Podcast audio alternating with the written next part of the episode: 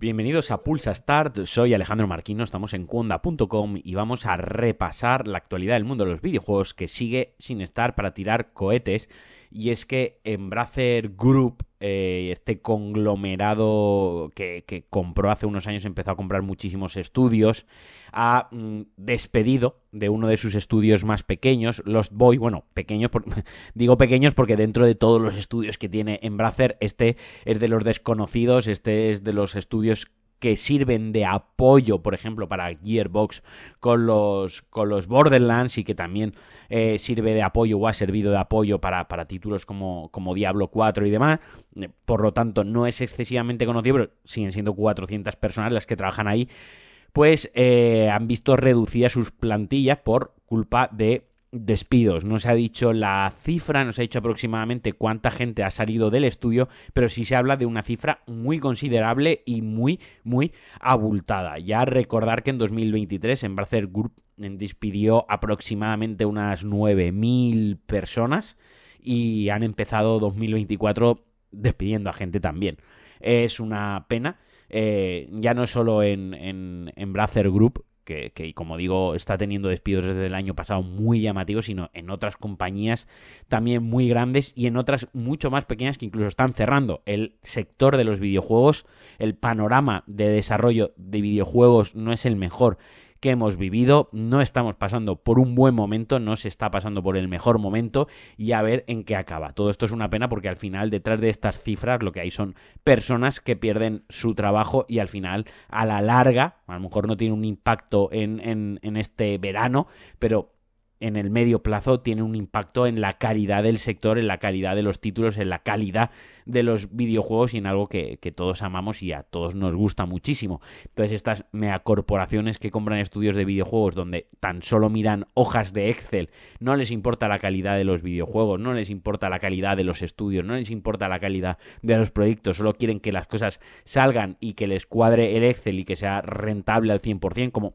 Cualquier estudio de videojuegos quiere que su juego sea rentable, obviamente, pero como pieza cultural los videojuegos también tiene una parte en la que hay que obviar o se debería obviar un poco los números y centrarse en la propia obra y centrarse en lo que estás contando, en lo que estás ofreciendo y en cómo estás enriqueciendo al medio y a los jugadores. Pero bueno, ya me estoy yendo por las ramas y estoy hablando de cosas, de divagaciones mías. La noticia es que empieza el año con despidos. Y toca hablar del Elden Ring, que hace muchísimo que no, que no hablo de nada de Front Software, y es que hace relativamente poco hubo una filtración, hubo un rumor, bueno, más filtración que rumor, que apostaba por el 25 de febrero como fecha del lanzamiento del próximo, bueno, del próximo, del DLC del Elden Ring. No sabemos si habrá más, si no habrá ninguno más. Shadow of the Earth 3, Earth 3, a ver cuándo le ponen nombres fáciles estos hijos de puta. Y que, como digo, apuntaba el 25 de febrero según las filtraciones. Y ayer y estos últimos días han habido cambios, movimientos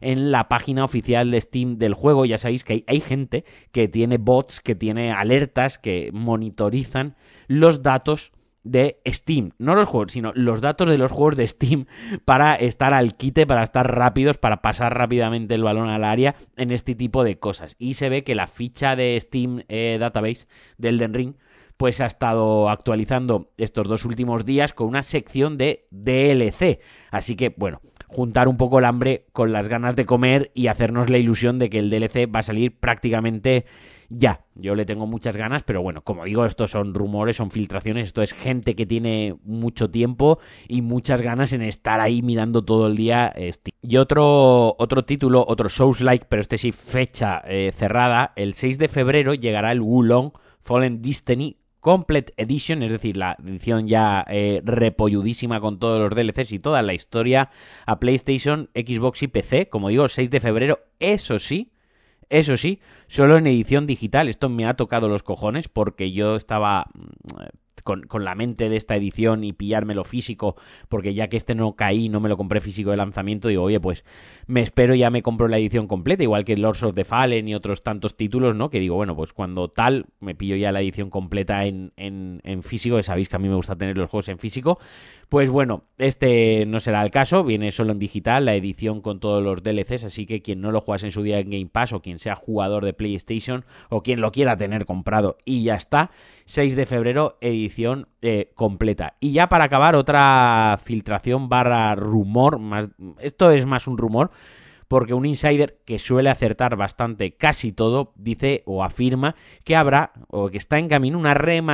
una remasterización de los juegos originales de Gears of War. No son mis juegos favoritos, no es mi saga favorita, aunque le tengo mucho cariño, le tengo mucho recuerdo y le tengo mucho aprecio porque mis tres Xbox 360 baneadas eh, fueron las usé prácticamente para jugar al online del Gears of War. Entonces es una época entre luces rojas y baneos de consola a la que le tengo mucho cariño. Y bueno, puede ser que la, la saga, los primeros juegos tengan una remasterización, la verdad es que le vendría muy bien si sobre todo adaptan las mecánicas jugables porque en lo jugable sí que sentó unas bases muy muy buenas, sólidas, de las que han bebido muchísimos juegos a lo largo de los últimos años, pero quizás ya se ha quedado un poco atascado y pues oye, si además de los gráficos eh, tocan un poquitín, un poco nada más la base jugable, pues puede ser muy interesante. Pero bueno, de todas formas, dentro de no mucho tenemos el Developer Direct 2024 de Xbox, donde también tendremos noticias sobre Indiana Jones, y digo dentro de poco, es decir, dentro de dos días, es decir, pasado mañana. Y bueno, hasta aquí el Pulsa Start eh, de hoy. Sabéis que podéis colaborar con el proyecto en patreon.com barra Alejandro Marquino, formar parte de la comunidad y estar en el grupo de Telegram,